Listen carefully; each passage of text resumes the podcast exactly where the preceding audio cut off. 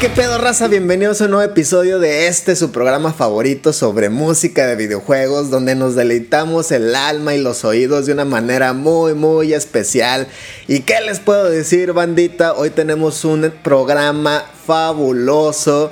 Tuvimos la oportunidad de platicar con uno de los grandes compositores de la industria de los videojuegos, que ahorita les voy a decir quién es, que también por ahí nos mandó un regalito, pero es algo, es algo maravilloso, es algo que me tiene muy feliz de compartir con ustedes. De verdad, ahorita van a ver. Espero que disfruten mucho el programa el día de hoy con este cameo muy bonito y especial que tenemos preparados para ustedes. Recuerden banda que yo soy Mike y esto es Beats Video Games Radio. Comenzamos. Y abrimos el programa con una bombota y neta que no quepo de la felicidad en estos momentos, racita. Ya les quiero contar todo al respecto. Y abrimos con un hermoso videojuego de carreras titulado Horizon Chase. Videojuego desarrollado y distribuido por la empresa brasileña Aquaris Game Studio el 20 de agosto del 2015 para iOS y Android. Este videojuego pretendía preservar la época dorada de los juegos de carreras en 2D de 16 bits como Top Gear o como Outrun para la Sega, que todos son hermosos obviamente, pero Horizon Chase en el 2018 tendría una revisión titulada Horizon Chase Turbo para el PlayStation 4, Nintendo Switch, Xbox One, PC, entonces no hay excusa para irlo a jugar porque lo tunearon y lo dejaron muy bonito para las consolas y para la computadora. Neta es una oportunidad de disfrutar un videojuego que es una carta de amor para esos juegos de carrera del Super Nintendo y del Sega Genesis que tanto nos enamoramos. Y en el apartado musical tenemos al gran y talentoso Barry Leach, un gran y reconocido compositor de música de videojuegos. Él comenzó su carrera a los 14 años, es completamente empírico y aquí es cuando él decide hacer música de videojuegos, principalmente porque él sentía que era muy perezoso para empezar y aprender apropiadamente un instrumento musical, pero estaba muy enamorado de la computadora, de la tecnología, del audio y todo eso le volaba la cabeza. Entonces él empezó a trabajar raza y en, este, en esta época de los 14 años empezó a mandar discos demos a todas las desarrolladoras de videojuegos del Reino Unido y a la edad de 15 años Firebeard Games le daría la oportunidad para realizar su primer soundtrack original para un videojuego titulado Eclipse para la Commodore 64. Como la ven? Y de ahí para el Real se fue a Ribota, le echó un chingo de ganas y hizo todos estos soundtracks hermosos que ustedes pueden reconocer como el de Top Gear, Gauntlet Legends, Rush, entre muchísimos otros videojuegos. Y lo que vamos a escuchar es la carrera número 8 titulada Viper de Horizon Chase Turbo, pero no sin antes dejarlos con este maravilloso mensaje. Que lo disfruten. Hey, this is Barry Leach, composer at Top Gear and Horizon Chase Turbo and hundreds of other video games. You're listening to Bits Video Games Radio. Enjoy the show.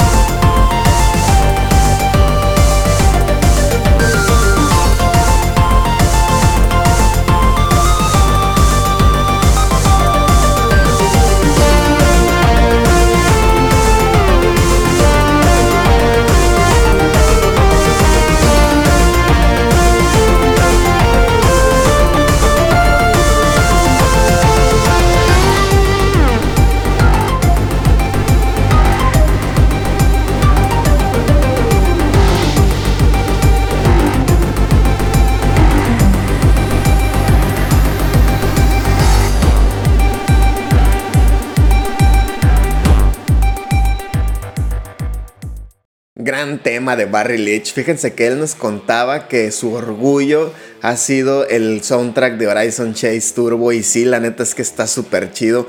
Vayan y revísenlo porque está en su cuenta de YouTube completito para que lo disfruten. Barry, yo te agradezco muchísimo haber tenido la oportunidad de platicar contigo. Realmente ha sido un honor. Y pues, ¿qué más te puedo decir, amigo? Danos tanta música como puedas porque todo ha sido maravillosa. Gracias.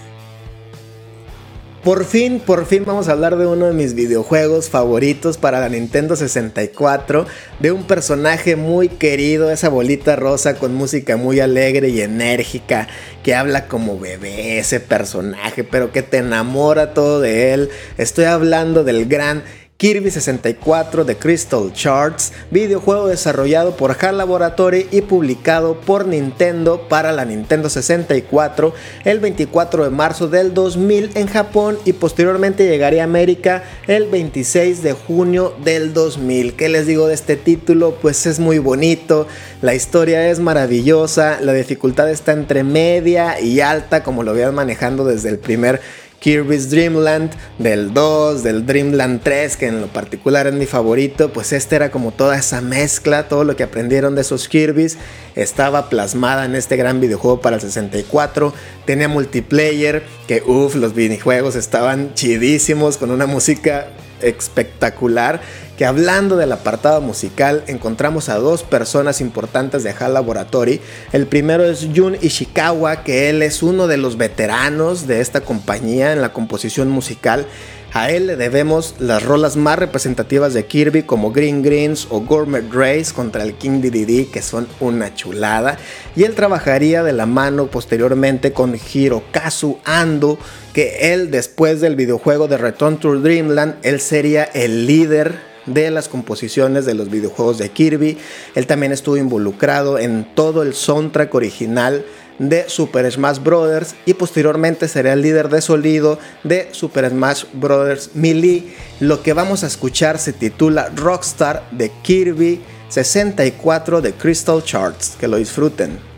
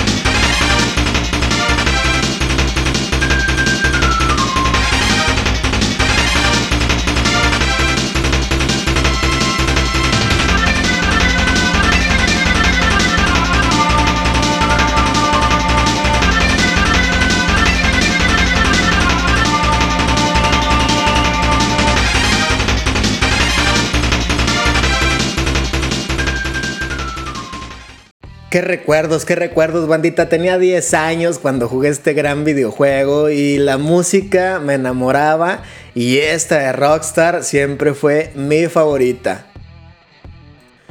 Ahora nos vamos con un RPG muy muy especial también para mí.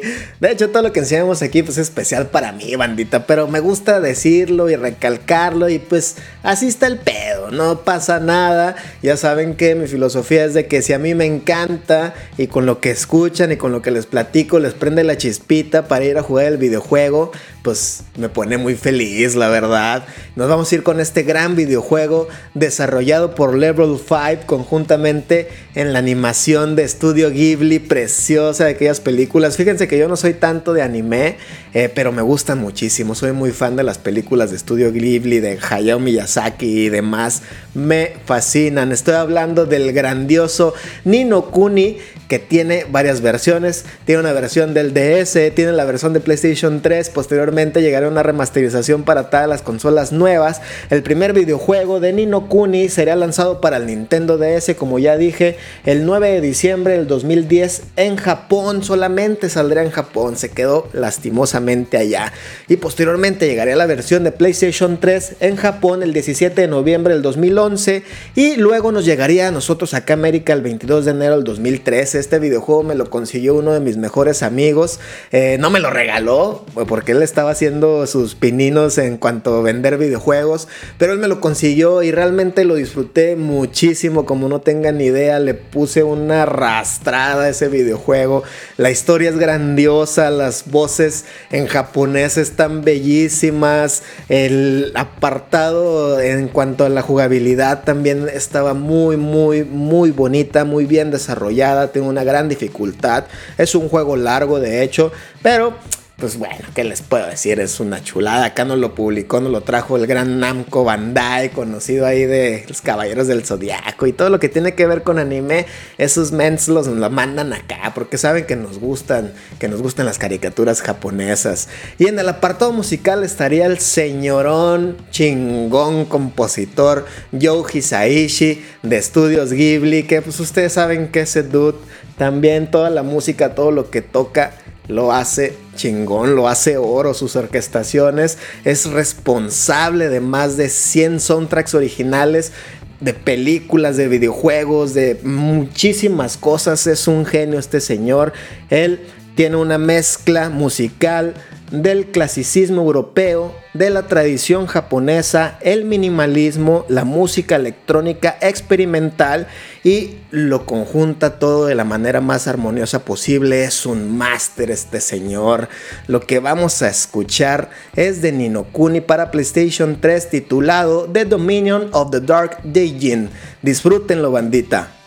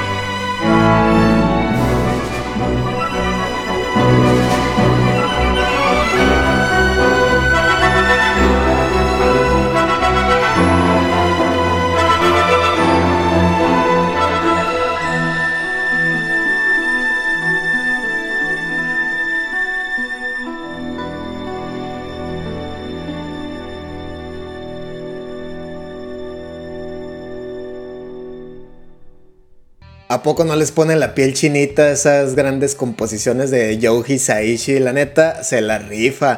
Tengo mis orquestaciones de él preferidas. De hecho, mi película favorita de toda la vida, El Castillo en el Cielo. La música también es de él, que es bellísima, pero está la princesa Kaguya, la princesa Mononoke, Náusica. No, un sinfín de cosas que este señor es perfecta. Nomás, así, así, chingón. El siguiente videojuego del que vamos a hablar también es un videojuego de rol y es considerado uno de los más hermosos del Nintendo GameCube. Estoy hablando de Baron Kaitos Eternal Winds and the Lost Ocean, videojuego desarrollado por Monolith Soft que nos trajo grandes joyas como Xenogears, Xenosaga, Xenoblade Chronicles, Dragon Ball Z de Attack of the Science para el Nintendo DS que también es un gran RPG combate por turnos este videojuego. Se necesitan más o menos 60 horas para terminarlo. Fue publicado por Namco Bandai el 5 de diciembre del 2003 en Japón y posteriormente nos llegará a nosotros a América el 6 de noviembre del 2004. Como les dije es un videojuego largo. Yo tenía 14 años aproximadamente cuando lo jugué. Entonces pusieron un montón de tiempo para invertir. El gameplay con estas tarjetas llamadas Magnus donde ahí nos dejaban a ver qué nos iban a dar chance y cómo atacar era chingón. De hecho, cuando jugué Kingdom Hearts Chains of Memories, recordaba mucho Baron Kaitos precisamente por este, este sistema de batalla muy, muy hermoso, la verdad, estaba muy chido. Y también en la parte musical tenemos al gran, gran Motoi Sakuraba, que ya hemos escuchado música de él anteriormente. La neta, este men, pues ya sabemos que se la rifa, ¿no? No solamente hace música de videojuegos, hace música también de películas, de animaciones, de dramas de televisión, hace álbumes de rock progresivo. Este men es una bestia para componer. Él dice que tiene influencia en el hard rock y en el rock progresivo de los años 70 y que él en toda su música expresa mucho sus emociones, lo que está sintiendo en ese momento, ahí está puesto en las rolitas. Y lo que vamos a escuchar de Motoi Sakuraba se titula Violent Storm de Baren Kaitios, The Eternal Wings and The Lost Ocean para el Nintendo GameCube, que lo disfruten.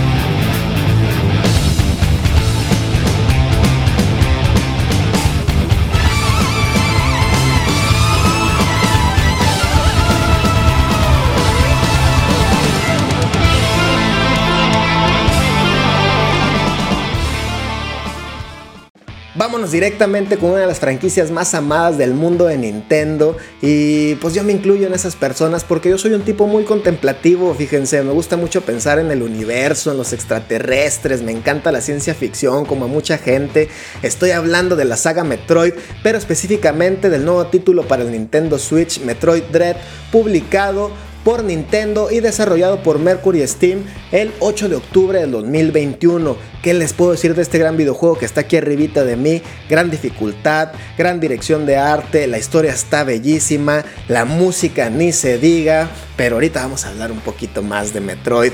Este videojuego se tardó 16 años en ser publicado, banditas. Empezó en el 2005 como secuela de Metroid Fusion para el Nintendo DS, pero debido a las limitaciones de la consola, pues no fue así. Entonces tardaron todo este tiempo, pero ya llegó, ya hasta aquí, está chulo el quinto juego y el cierre de la saga 2D de Metroid. Por fin, gran título, vayan y chequenlo.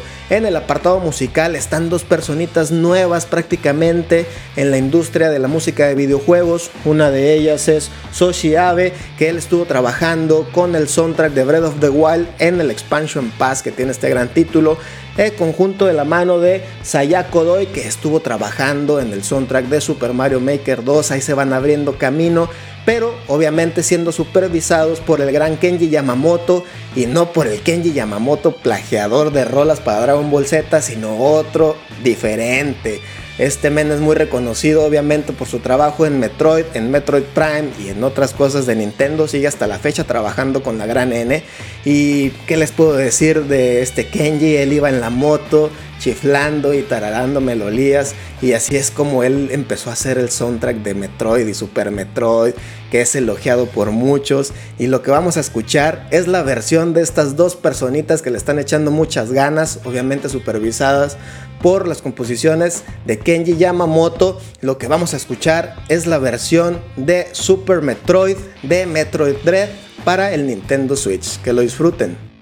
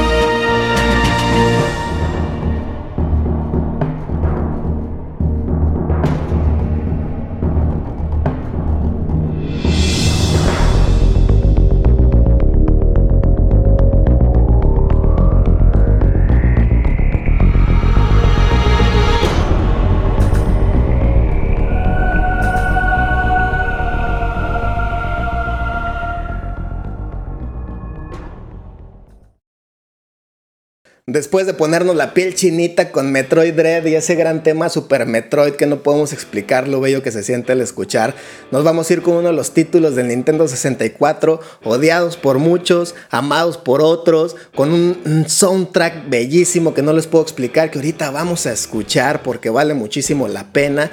Es un videojuego raro, a mí me gusta en lo particular, pero yo sé que a muchos se les puede hacer extraño y ni siquiera estaba eh, visiblemente hermoso, realmente se ve muy mal. Estoy hablando de Space Station Silicon Valley para Nintendo 64, desarrollado por DMA Design, mejor conocido como Rockstar North, los creadores de la saga de GTA Grand Theft Auto. Fue publicado para Nintendo 64 el 1 de octubre de 1998.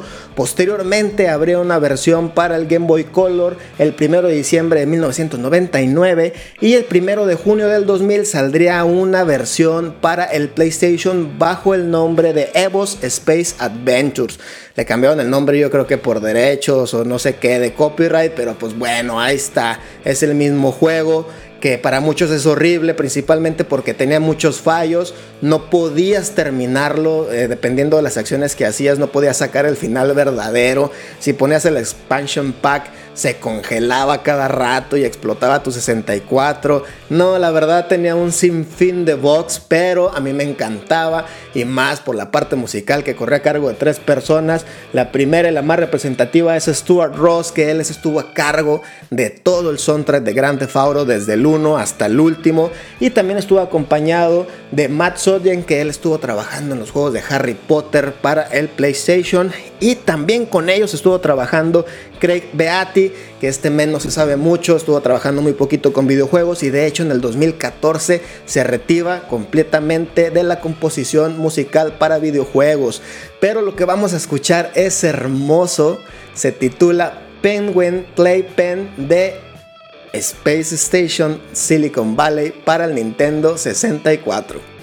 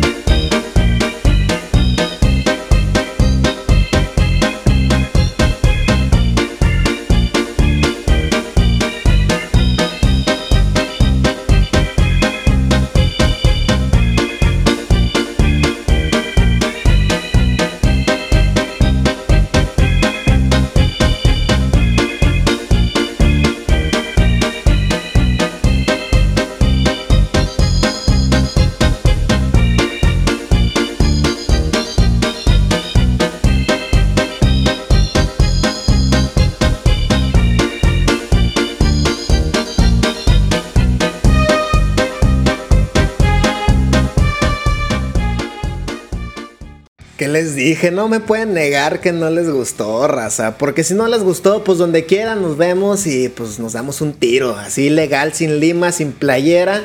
Porque estoy seguro que les encantó.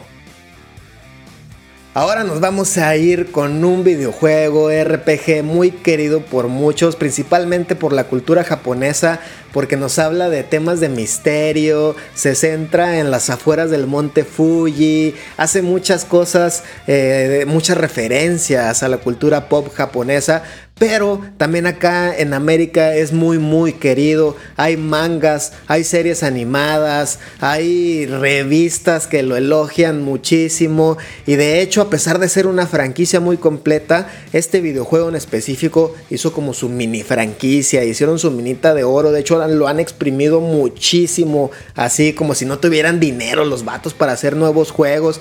Estoy hablando de Persona 4, videojuego de rol desarrollado y publicado por Atlus para el PlayStation 2 en Japón en junio del 2008 y posteriormente llegaría a América el mismo año, pero durante el mes de diciembre.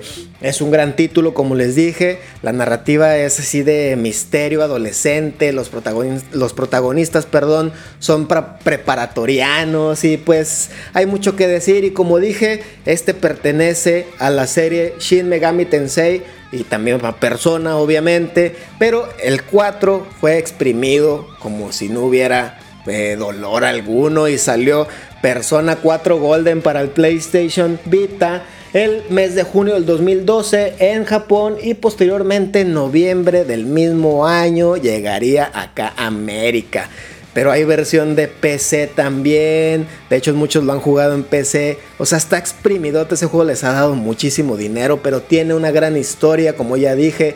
Tiene un gameplay muy bonito. La música también está chingoncísima, la cual corrió a cargo de Shoji Meguro, que es un compositor de videojuegos y también es director de videojuegos. Él sonó Atlus por allá de 1996 y es muy reconocido dentro de la compañía y del mundo de los videojuegos. Él se centra mucho en la mezcla de Beethoven, de Tarkovsky, o no, sé si lo pronuncié bien, van a perdonar mi ignorancia, pero bueno, él está influenciado por estos grandes músicos de la historia. Y lo que vamos a escuchar se titula Memory de Persona 4 Golden para el PlayStation Vita.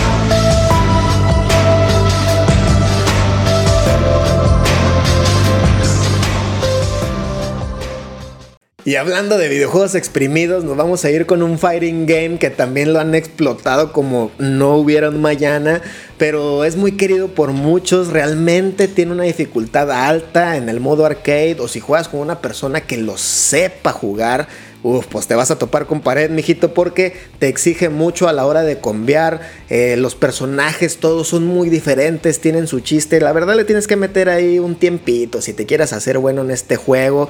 Desarrollado por Arc Systems, que nos trajo Blast Blue, que también lo exprimen Machine. Dragon Ball Zero Fighters, que también es una hermosura ver a Goku con esos gráficos.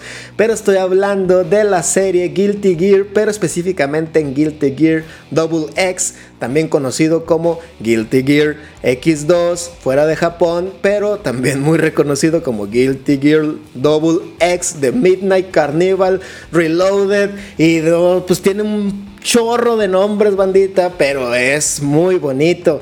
Este videojuego, como ya dije, fue desarrollado para el PlayStation 2 por Arc System y fue publicado el 12 de diciembre del 2002 y también en arcade en el 2002 en Japón y en América también se publicó ese mismo año. Entonces lo tuvimos para muchas consolas, había manera de jugarlo, pero como dije, pues exige, el juego exige porque pues no cualquier alarma, ¿eh? ni en Blast Blue, ni en Guilty Gear, ni en Dragon Ball Zero Fighters, tienes que meterle ahí unos huevecillos para hacerte bueno. Y el apartado musical de Guilty Gear, pues la neta también es una chulada, más porque pues son guitarrazos para emocionarte y tirar trancazos, pero del que vamos a tocar ahora es una versión del Guilty Gear Double X de Corea. Porque tenía dos soundtracks, tenía el soundtrack original y también tenía el soundtrack coreano que fue compuesto por el gran Shin Hae Shul y estuvo a cargo de este soundtrack como ya dije, pero lo tocó con su banda reconocida llamada Next que pues es famosa en Corea, realmente no sé mucho de ellos, pero este men como compositor y como arreglista es una bestiota. Ahorita lo vamos a escuchar con esta rola que se titula Slayer. Es el tema de este gran personaje de Guilty Gear Double X de la versión coreana. Que lo disfruten.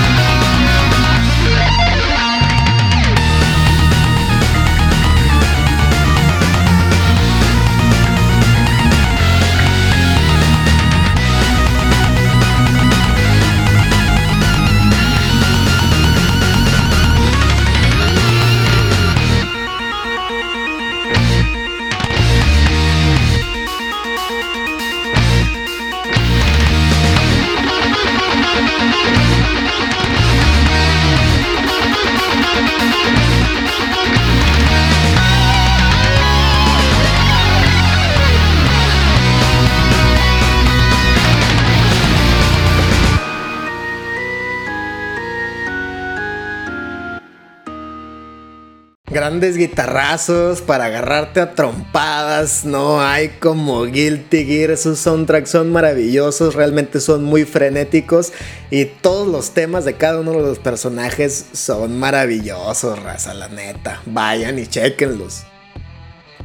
Ahora vamos a hablar de un spin-off muy bonito de mi saga de juegos preferida, Dragon Quest. Estoy hablando de un videojuego publicado para la Wii titulado Dragon Quest Swords The Masked Queen and the Tower of Mirrors, gran videojuego desarrollado por Genius Sonority y 8 Inc. y publicado por Square Enix el 12 de julio del 2007 en Japón y en América el 19 de febrero del 2008. Gran videojuego para Nintendo Wii. Vas por un túnel enfrentando monstruos. Es realmente maravilloso. Cualquier persona lo puede jugar y sentirse un héroe. Vale muchísimo la pena. La historia, la música, los gráficos. De hecho, este videojuego estuvo basado previamente en Kenshin Dragon Quest, que lo tengo por aquí que realmente lo que querían saber era si funcionaba la franquicia de esa manera. Y sí, sí cascó y desarrollaron Dragon Quest Swords para el Wii para que ya todo mundo en todo el planeta disfrutara de este gran videojuego. La música que también es hermosa corrió a cargo de Manami Matsumae, que ella estuvo trabajando muchos años en Capcom, sobre todo por la serie de Mega Man. Y pues bueno, ella tomó la base épica de Koichi Sugiyama, porque es la primera vez que no escuchamos al gran Koichi Sugiyama en un videojuego de Dragon Quest. Sin embargo, esta persona le dio mucho cariño al videojuego y puso ahí su sello que realmente vale muchísimo la pena. Y lo que vamos a escuchar se titula Come on, let's be off the Dragon Quest Swords para el Nintendo Wii. Que lo disfruten.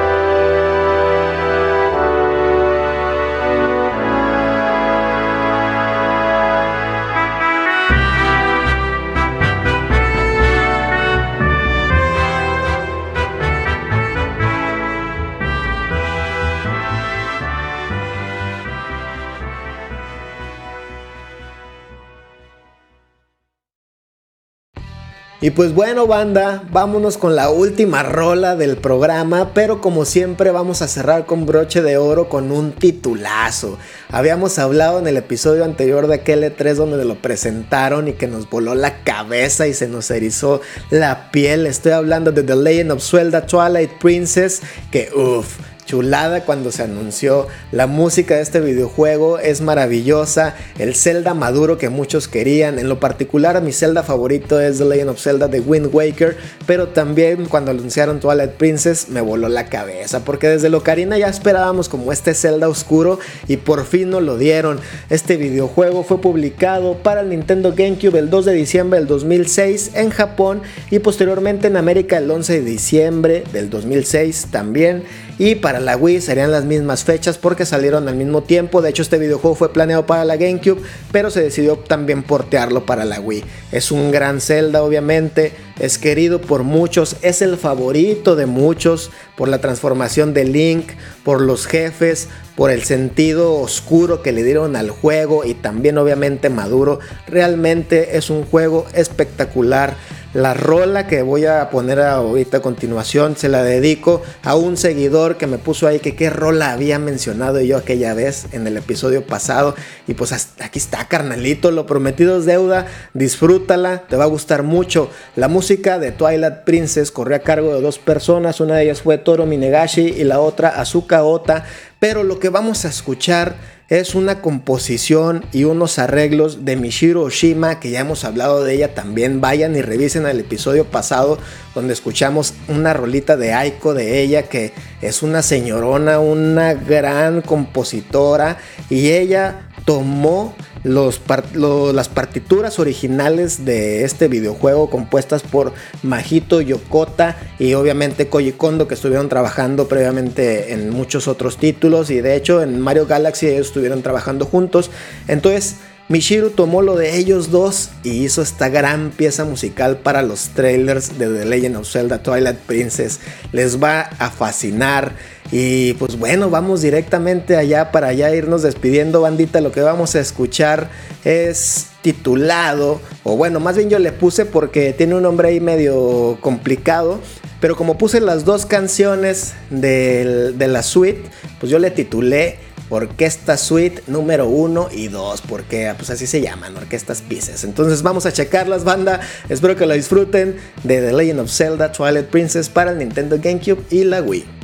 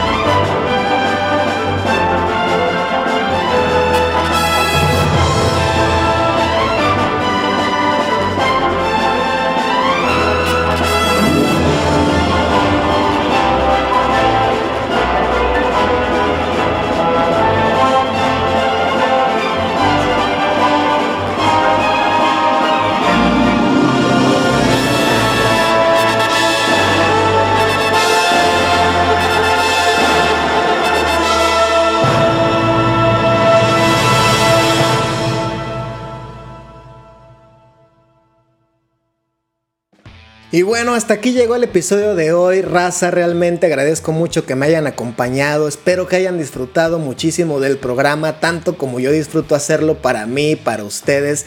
Realmente me siento afortunado de tener a esta comunidad. Agradezco mucho a Barry Leach por su participación y realmente me siento honrado por haber tenido la oportunidad de haber platicado con él. Muchísimas gracias Barry. Espero que sigamos teniendo contacto. Y pues bueno, bandita, vayan y compártanle este programa y el canal a todos sus amigos o a cualquier persona que sientan que puede formar parte de nuestra comunidad en Bits.